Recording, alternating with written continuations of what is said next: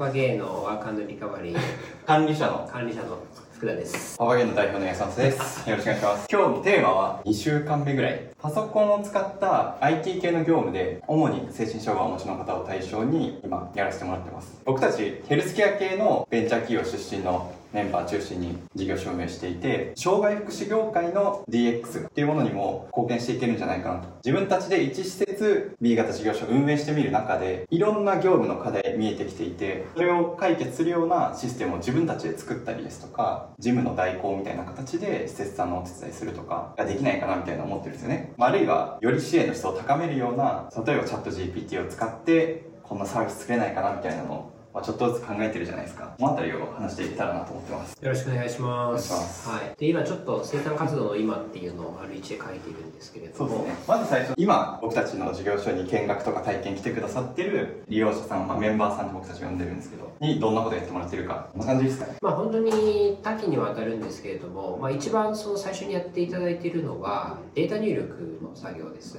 いわゆるフリマアプリっていうところに商品を登録してもらうっていう作業を最初やってもらってます。画像を登録して、商品情報を登録してというようなところですね。実はちょっといきなりあのびっくりしたところで言うと、正直回収する前ってこういうデータ入力の作業が中心になるような方が多いんじゃないかなと思ってたんですね。パソコン作業初めてっていう方だと、あのそこから先ステップ進んでいくのって、まあ、結構時間かかるんじゃないかなとは思ってたんですよところが蓋を開けてみると本当にここはあの通過点に過ぎないっていう方が多くてですね、まあ、もっと自分の頭を使うような仕事もしてみたいっていうような意見をもらったので急遽別に受託していたような業務っていうところをお任せするっていうところができるようになったっていうのはすごい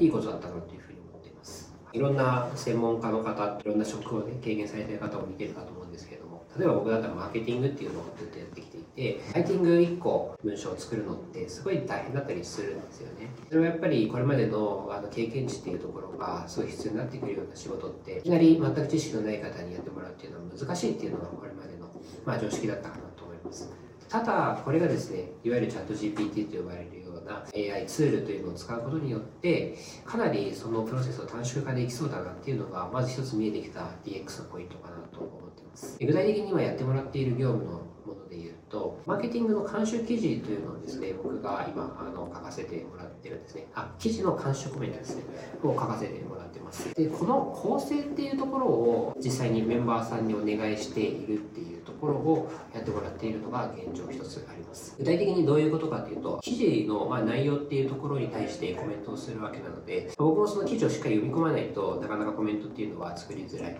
それからその領域に関して、まあ、マーケティングに関しては専門的な知識がまあまああるんですけれども、まあ、そこの最新情報みたいなところをいろんな記事を読んでピックアップするっていうところから監修コメントを書くようにしてるんですね。やっぱりそこを一個一個サイト見に行く時間があるかって言われるとなかったりするのでまずはそこのいろんな記事の情報っていうのを予約してもらうようなそういう作業をしたいなと思ってましたと。そこをですね実はあのメンバーさんに情報収集っていうところ、まあ、いわゆるコンサルティングでいうアナリストの仕事みたいなところになるんじゃないかなと思うんですけれども、まあ、そういう仕事の部分を最初にやってもらったりしています。これはすごい実はあの効率的というか効果的でしてスプレッドシート上にどんどん展開してもらっているんですけれどもその時にチャット GPT には、まあ、こういうキーワードのテーマでチャット GPT 使ったことある人だったらプロンプトの書き方とかしてると思うんですけれどもプロンプトの書き方っていうところをメンバーさんに教えてこういう情報のテーマに対して記事を何本か知りたい情報っていうのをいくつかピックアップしてこれとこれとこれちょっと取ってきてくださいでその情報をあのスプレッドシートに展開してもらうまい情報の取り方ってスクリプトのプロンプトプロンプトの作り方次第だったりするんですよね。プロンプトの回収っていうところもあの一緒にあるこうでもないできるもしながらこれだったらもっとうまく取れるんじゃないですかみたいな話で取ってやってます。これは結構うまくいって現状全部で60個ぐらい一応監修コメントの記事があったんですけれどもそこの要約まではしっかり作り込めたと。いうような感じです。これだけ聞いてもあれなんか意外とできるじゃんみたいなイメージ持っていただけたんじゃないかなと思います。いや、ありがとうございます。僕なりに軽く要約すると、言いたかったちょっとチャット GPT として要約させてもらうと、僕たちもやっぱりデータ入力とか、まあ、いわゆる単純作業というか、定型化された簡単なお仕事が、まあ、やっぱり中心になるかなっていうのは想定してたんですよね。でも、意外とやってもらったら、もちろん、まずは最初はそこからやってもらってるんですけど、Canva というツール使って、チラシをデザインするお仕事とかも、ちょうど今週とかもやってもらってたりしていたり、チャット GPT を使ってライティング業務をうまく工程を分解して、一部のところやってもらうとか、なんかそういったところはかなり助かってるなって感じですよね。まさにその通りです。まあちょっとチャット GPT 実際に使ったことある人とない人でこれ聞いてイメージがつくかっていうのもあるんですけど、チャット GPT って魔法のツールではないんですそうですね。要は、すごい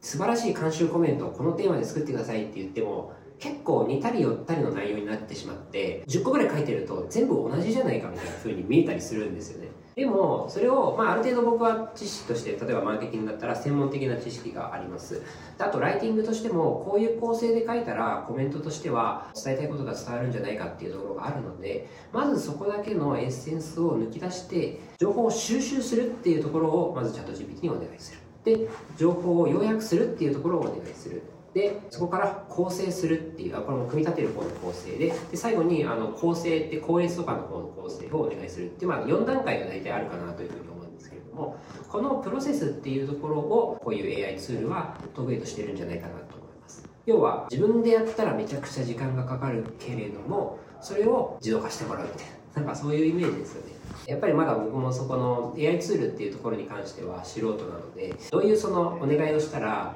いい結果が返ってくるかっていうところは試行錯誤中なので、ここをまさにメンバーさんと一緒にあの議論しながら進めたりするところ。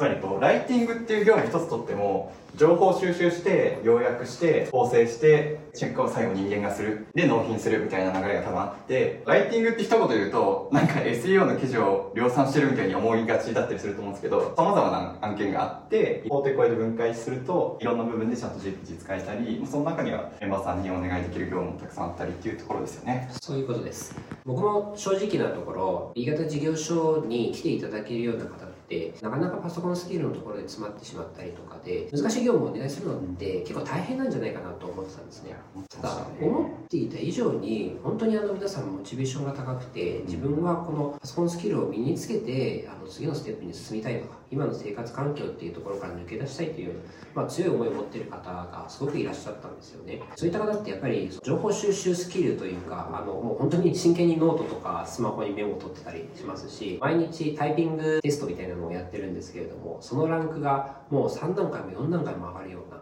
それをもうこの2、3週間で目の当たりにしてきているので、そういったあの学習意欲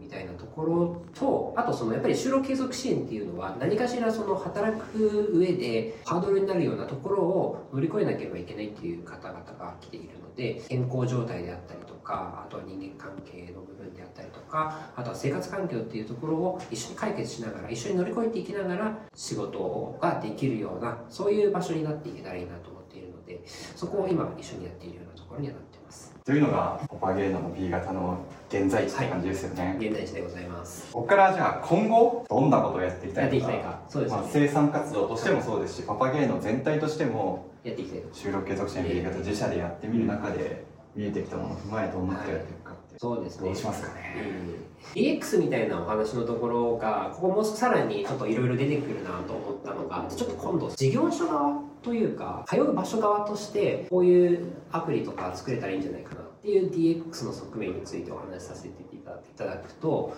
例えば、利用者さん、メンバーさんに終わった時とかに、一言ちょっとアンケートコメントを書いてもらったりするんですね。今日の体調チェックっていう話だったりとか、今日の振り返りっていうところを、えー記録してもらっています。まだ今我々の方だと本当に数名しかいらっしゃらないので、あの皆さんの、ま、コメントもちろんしっかり読んで、で、これまでの過去の記録と照らし合わせた時に、今日は昨日よりちょっとあの体調が少し良くなかったのかなとか、こういうところに不安を抱えていた話が今日は改善されてたんだなっていうところを、その書いてあるコメントから読み取ったりするんですね。ただ、やっぱり実際に来られる方の数が増えると、そこ全て見切るのって難しいと思うんですよ。そうですはい。僕たちは定員20名なんですけど定員っていうのは1日に通所する人数の上限ということになるので実は登録しているのは30人40人多いところだと本当50人とか登録している事業者さんもあるんですよね。それを4人とか5人とか本当少ないところだと3人とかで見てますよね。そうなんで1人当たり本当に8人とか10人とか見てたり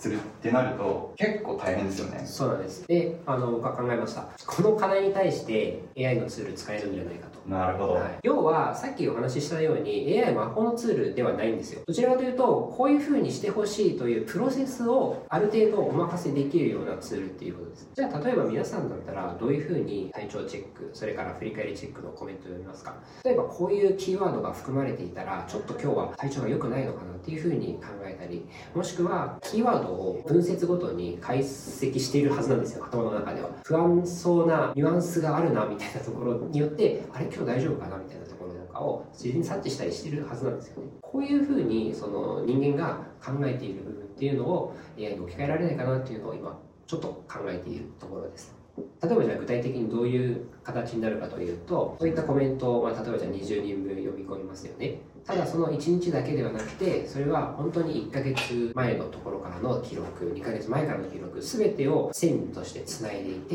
今日の状況は1ヶ月前の状況に比べてこういうところが変化がありましたよとかそれはコメントのポジティブな面だったり、まあ、それは仕事面なのかもしれないですし生活の中におけるコメントなのかもしれない。そういったところをあの一人一人のレポートを出して変わった部分というところをいわゆるアラートみたいな形で出すみたいなサービスができたら面白いんじゃないかなそれはなぜ重要なのかというともちろんあの我々スタッフとしても皆さんの体調というところは見てはいるんですけれどもどうしても気づききれない部分ってあるんですよね。後からコメントを読んだ時にあそういえばこの時の予兆があったんだなっていうところをおそらく見返すと思い出せるはずなんですけれどもそれを見逃してしまうようなリスクはあるんじゃないかな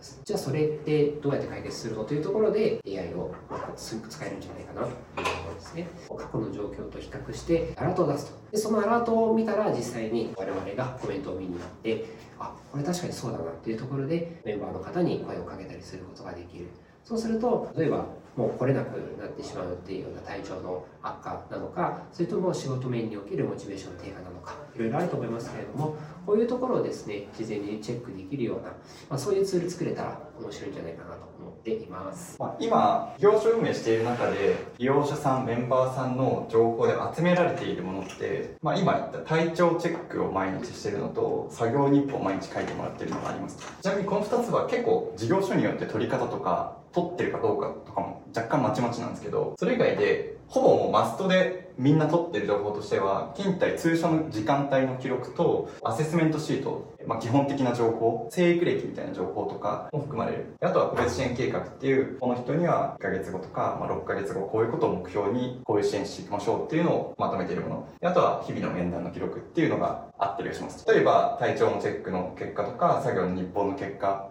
を踏まえて、さらにこう、こっちの情報も参照しながら、最適な支援者さんに、例えば、今日はちょっとこの人にこういう声かけした方がいいかもとか、20人来ていたとしても、その中で特にこの3人には絶対声かけしてくださいみたいなこととかができたらいいかなって感じですよね。はい、まさにその通りです。まあ、こういう情報本当にたくさんあるので、その一つ一つをやっぱり読み解いていくことっていうのが、支援をするっていうところには非常に大きな意味を持つんじゃないかな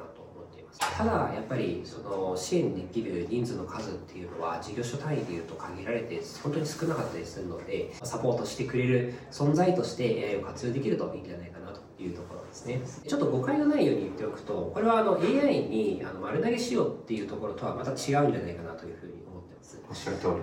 ちょっとイメージしてほしいんですけれども例えば防犯カメラってあるじゃないですかこれは我々がずっとそこに立って監視してるのってすごい大変だから代わりにそこに立っていってもらうっていうような役割。それはじゃあ我々が防犯意識をゼロにしていいっていうわけじゃないんですよ。やっぱり戸締まりはちゃんとしないといけないですし、身の回りのその動きっていうところには、それなりにやはり配慮はしていく必要があると。ただ、自分たちがずっとやり続けないこと、それは集中力の問題だったり、体力的な問題だったり、移ってきた問題とかあると思うので人間だけだとできなかった部分というのをうまく組み込みながら進めていくっていうところがやっぱり今後の DX における技術の活用っていうところでは非常に重要な意識じゃないかなというふ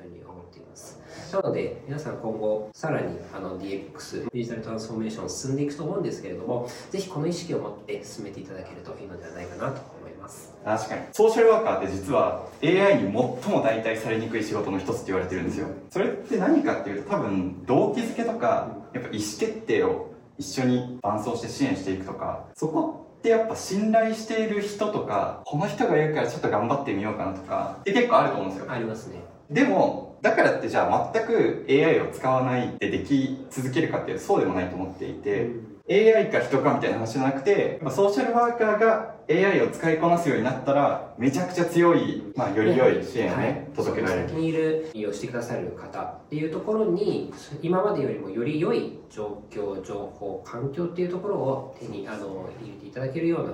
場作りができるといいんじゃないかなと思ってます。いやー、いいですね。はいまあ、という感じであの我々パパゲーの若のリカバリーやっておりますのでぜひ皆さん遊びに来てください見学お待ちしております特に京王線沿線とかね、杉並区、調布、世田谷あたりに住んでいる方とかは、たくさん今見学にも来てもらっているので、ご興味ある方は気軽に問い合わせいただけたらと思いますし、福祉施設の方とかでね、パパゲーノの事業所行ってみるといいんじゃないっていう美容師さんのお知り合いとかいたら、ぜひご紹介いただけると嬉しいです。よろしくお願いしますお願いします。ではありがとうございましたありがとうございました。